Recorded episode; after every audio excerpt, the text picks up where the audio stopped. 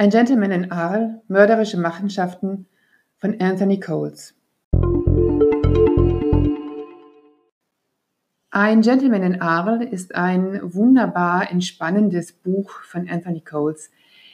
Es ist ein Provence-Krimis, wie wir sie lieben, mit wunderbarem Wetter, mit wunderbarem Essen, mit schönen und eleganten Menschen. Wir treffen in Arles auf Peter Smith, einem Ex-Geheimagenten, der sich in der Nähe des Amphitheaters ein Häuschen gekauft hat, wo er mit seinem Windhund Arthur den Ruhestand genießen möchte. Nicht weit weg lebt ein Ex-Kollege von ihm, der schon früher Peter Smith immer wieder den Rücken freigehalten hat.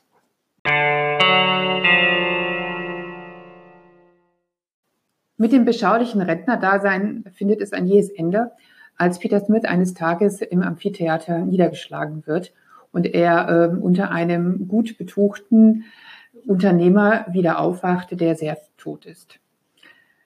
Daraufhin stellen auch jede Menge Menschen sehr merkwürdige Fragen, inklusive die wohlhabende und schöne Witwe des Toten.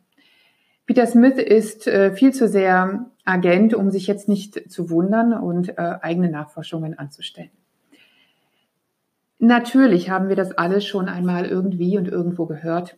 Wir haben äh, Varianten davon erlebt mit und ohne Polizei. Und trotzdem freuen wir uns an diesem Pensionär, der seine antrainierten Reflexe noch beherrscht und angesichts dreier bulliger Typen auch die Ruhe selbst ist.